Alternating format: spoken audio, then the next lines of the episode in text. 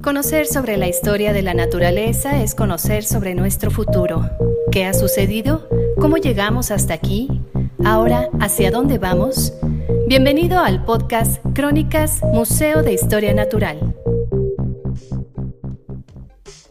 Hola, ¿qué tal? Mi nombre es Lucy Ordaz y te doy la más cordial bienvenida al podcast Crónicas Museo de Historia Natural, donde cada semana traemos para ti una interesante charla con investigadores y especialistas que trabajan en pro de la conservación de nuestro planeta. Esta semana tenemos la oportunidad de charlar con la doctora Clementina González Zaragoza. Ella colabora en el Instituto de Investigaciones sobre los Recursos Naturales de la Universidad Michoacana. Nuestra plática gira en torno al tema Las aves como modelo de estudio en investigaciones sobre conducta y evolución. Interesante, ¿no? Acompáñame a conocer más sobre esto. Iniciamos. Doctora Clementina, platícanos por favor sobre por qué la importancia del comportamiento de las aves. Sí, bueno, las, las aves son un buen modelo de estudio en cualquier este, subdisciplina o área de la biología porque tienen como características muy importantes este, con las cuales permiten pues estudiar diferentes aspectos de su vida, ¿no? desde su evolución hasta su conducta y ecología. ¿no? Entonces, pues las aves, eh, pues para empezar son, son organismos fáciles de ver ¿no? y por lo tanto eh, no tan difíciles de estudiar, porque no puedo decir que sean fáciles de estudiar, pero bueno, en comparación con otros organismos son relativamente fáciles de estudiar. Y bueno, pues tienen una serie de características como eh, algunas de ellas tienen plumajes muy llamativos, ¿no? con colores muy vistosos, brillantes. Este, algunas otras tienen ornamentos también en el plumaje, como las colas de los quetzales o las, las colas de algunos colibríes. Este, algunas tienen este, unos tipo penacho, ¿no? Eh, y por otro lado, pues eh, tienen eh, conductas muy, muy particulares. Para empezar, pues las aves cantan y muchas de ellas, bueno, hay un grupo en particular de aves que son capaces de aprender sus cantos, entonces hay todo un mundo de, investigación que se, que se puede hacer y que se ha hecho en relación a este tema y además algunas presentan este, eh, conductas reproductivas muy particulares, como por ejemplo este, algunos eh, despliegues que hacen los, machos para atraer a las hembras, ¿no? Algunas hacen eh, como un tipo de baile, algunas otras hacen despliegues aéreos, como algunas especies de colibríes que se, tiran como este, clavados en el aire este, para impresionar a las hembras. Entonces, bueno, todas estas características este, las hacen como un buen modelo de estudio para pues, diferentes aspectos eh, pues, de interés para la ciencia, ¿no? Entre estos aspectos, ¿cómo qué podríamos interpretar? Eh, estamos hablando de señales de comunicación entre las aves, pero esto, ¿cómo, cómo se podría representar? Pues, o sea, hay, muchos aspectos, ¿no? Que se, que se pueden investigar en, en, este tema de la comunicación, ¿no? Este, pues como les mencioné, eh, para empezar, eh, no todas las aves aprenden, ¿no? Algunas eh, son capaces de aprender, otras no. Las aves canoras son este, un grupo en particular que aprenden, pero también tenemos a los pericos y a los colibríes, ¿no? Entonces se piensa que, que el aprendizaje ha evolucionado de manera independiente, es decir, que que no, no proviene de un ancestro común, en común de todas estas aves que era capaz de aprender, sino que evolucionó en, en estos grupos, ¿no? Este, y bueno, pues, eh, pues hay, hay, muchos aspectos que se pueden estudiar sobre este tema de, la comunicación y uno de ellos es eh, eh, el aspecto como social, ¿no? Hay, grupos de aves que, hacen, que forman grupos, ¿no? Grupos eh, a veces de machos o a veces grupos familiares y que necesitan este, cantar de una forma en particular para poder ser aceptados en ese, en ese grupo. ¿no? Entonces hay, hay, cosas muy interesantes con respecto a este asunto del, aprendizaje vocal y cómo es que cómo es que cambian el tiempo, ¿no? O sea, igual que el lenguaje humano, o sea, hay palabras que, que tal vez eh, caen en desuso, ¿no? Entonces igual las aves hay, hay partes de sus cantos que muy rápidamente pueden dejar de, pues de aprender, ¿no? De copiar y se van extinguiendo y, al contrario llegan como nuevas, eh, nuevas partes que nosotros le llamamos sílabas, igual que en el lenguaje humano.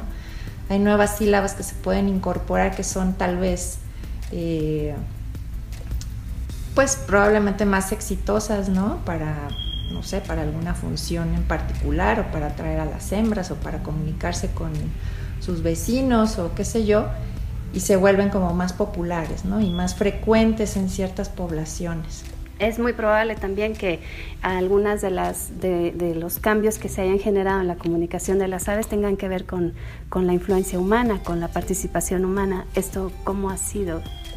Sí, este, justamente en los últimos años pues ha habido, bueno, pues ha sido obviamente un tema de interés, ¿no? Cómo es que pues el ruido provocado por el hombre en diferentes, eh, eh, pues como por ejemplo los, aeropuertos, el ruido de los coches, pues todos los ruidos que, oímos en las ciudades o cerca de las ciudades, este, cómo es que afectan la comunicación de las aves. Entonces hay, estudios interesantes que han, han visto, por ejemplo, que, algunas especies eh, son capaces de modificar las frecuencias a las que cantan. Las frecuencias es si el canto es grave o agudo, ¿no? Entonces bajas frecuencias significa que, cantan grave y frecuencias altas significa que cantan agudo. Entonces el ruido, eh, pues el ruido ambiental, el ruido de los coches y todo eso son ruidos de frecuencias muy bajas.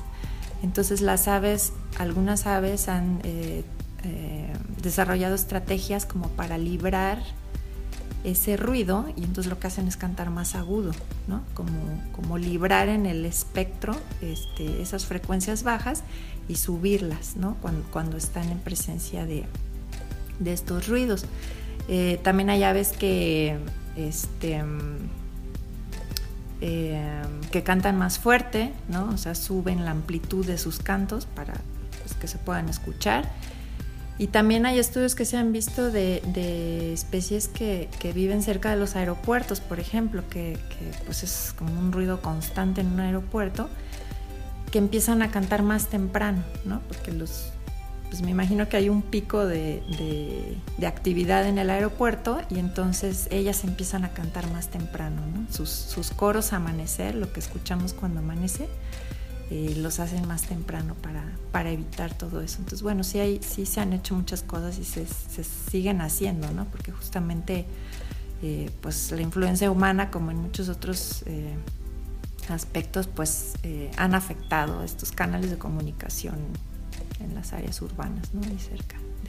Y sin embargo, las aves siguen llegando a las ciudades, ¿verdad? O sea, a pesar de nuestra intervención, ellas siguen viviendo en nuestra ciudad. Para nosotros podrá pasar de pronto desapercibida su presencia, porque como comentas bien, eh, llega un momento en el que ellas guardan silencio para dejar escuchar todo el ruido de la ciudad. Pero ellas siguen viviendo aquí, han tenido que adaptarse, ha sido un proceso de adaptación que me imagino también tendrá que eh, seguir siendo así para poder sobrevivir. Sí, y bueno, aquí hay una cosa como un poco engañosa, ¿no? Porque es, efectivamente, pues sí hay aves viviendo en las ciudades, pero hay que fijarse en qué especies son, ¿no? Entonces, generalmente son, son especies eh, muy generalistas, ¿no? Como las palomas, como los gorriones, que, que, de hecho no son especies nativas de México, ¿no? Son, este, vienen de, de Europa y pues que, son especies capaces de adaptarse a cambios muy drásticos, incluso están íntimamente relacionadas con la actividad humana. Entonces, o sea, si ustedes se fijan, pues las palomas están en los parques, donde hay basura, donde hay residuos de comida, ¿no? Porque ellas se alimentan de eso. Este, igual los gorriones domésticos, ¿no? Si, si, tú vas a un bosque en buen estado de conservación, pues no vas a encontrar las palomas, eh, las, las, mismas, sí vas a encontrar palomas, pero palomas silvestres y no las que están en las ciudades. Y bueno, tampoco quiero decir que todas las aves de la ciudad son este, este tipo de, de, especies eh, invasoras y generalistas, obviamente también hay este, especies nativas, pero ellas tienen menos oportunidades, ¿no? Obviamente se tienen que adaptar este, continuamente a los cambios pero sus oportunidades pues son, son más bajas, ¿no? Y por eso, por eso eh, pues tienden a desaparecer, ¿no? Cerca de, donde hay eh, pues densidades de humanos. En, tu trabajo de investigación, doctora, ¿qué visualizas en un futuro ah, para las aves, por ejemplo, que viven en México? ¿Qué, ¿Qué, tenemos que nosotros como raza humana hacer o dejar de hacer para también dar espacio a estos seres que, que ocupan igual que nosotros el territorio?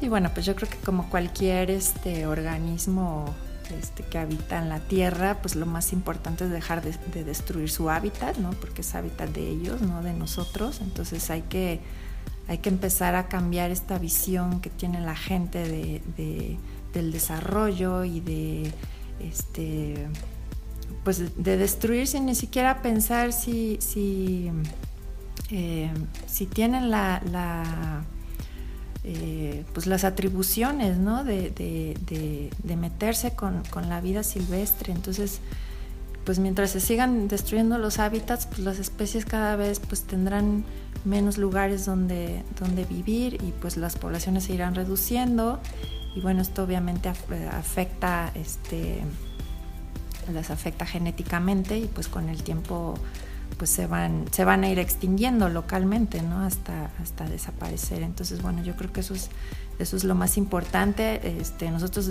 tenemos que dejar de, tener esta visión de que la naturaleza son recursos naturales, o sea, no son recursos naturales. Algunos son recursos naturales para nosotros, pero también lo son para, para ellos, ¿no? Entonces, este, hay que eh, pues empezar a respetar y a y dejar a un lado esta visión tan este, antropocentrista, ¿no? De, la explotación sin límites y, demás, ¿no? Porque pues mientras esto siga, pues la verdad es que queda poco tiempo tanto para las especies como para nosotros, porque nosotros dependemos también de, de ellas, ¿no? ¿Cómo afectaría la vida del ser humano en ausencia de algunas especies que ahora viven y conviven con nosotros?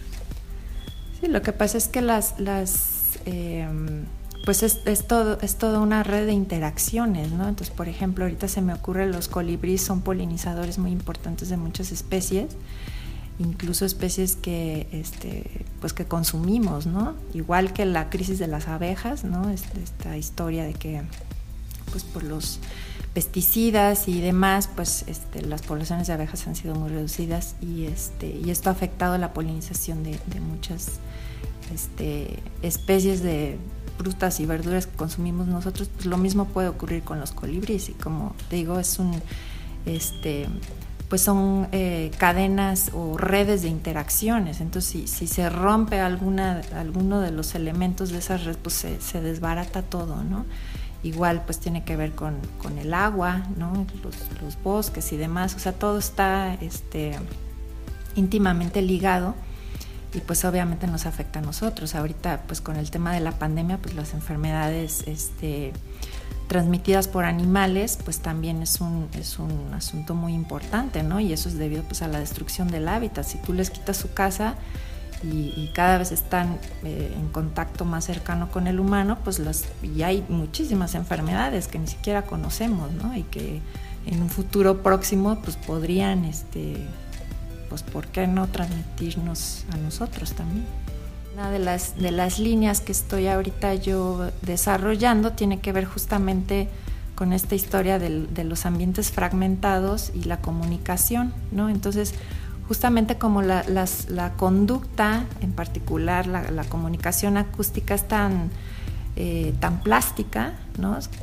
Se, se, puede modificar tan, tan rápidamente, eh, esto nos puede dar idea de, podemos obtener datos eh, rápidos sobre los efectos de la fragmentación en la comunicación. Entonces, un ambiente fragmentado donde eh, el hábitat de algunas especies está interrumpido por ciudades o por campos de cultivo o por cualquier otra cosa, esto puede afectar su comunicación, ¿no? quedándose aisladas acústicamente lo cual puede afectar en un futuro este, sus capacidades de reproducirse con, otras poblaciones y esto a la larga pues afectar su, pues, su diversidad genética, su estructura genética.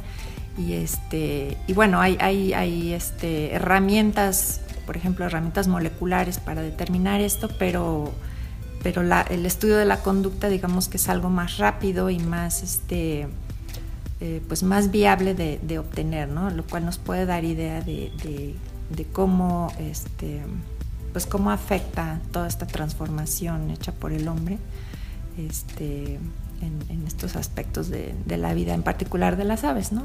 Y, bueno, pues de cualquier otro organismo. Bueno, estamos en medio de un convivio con miles de formas de vida y las aves son una parte importante entonces de este convivio con la vida en todas sus expresiones, ¿verdad?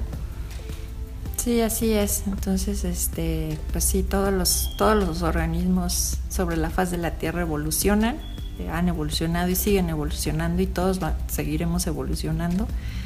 Este, y pues sí, hay que, hay que aprender a vivir en armonía y respetar sobre todo la naturaleza, ¿no? Porque ellos, de hecho, llegaron antes que nosotros. Este, y bueno, pues no se vale eh, hacer lo que estamos haciendo. Así culmina nuestra charla con la doctora Clementina González, a quien agradecemos habernos acompañado y compartido más sobre este bello tema de las aves que diariamente podremos apreciar si solo ponemos un poco más de atención a nuestro alrededor. Gracias también a ti por habernos escuchado. Te esperamos la próxima semana con una crónica más del Museo de Historia Natural. Hasta pronto. Este fue el podcast Crónicas, Museo de Historia Natural. Acompáñanos a descubrir la gran historia que hoy escribimos en nuestro hogar llamado Tierra. Cada semana un nuevo episodio para ti. Te esperamos.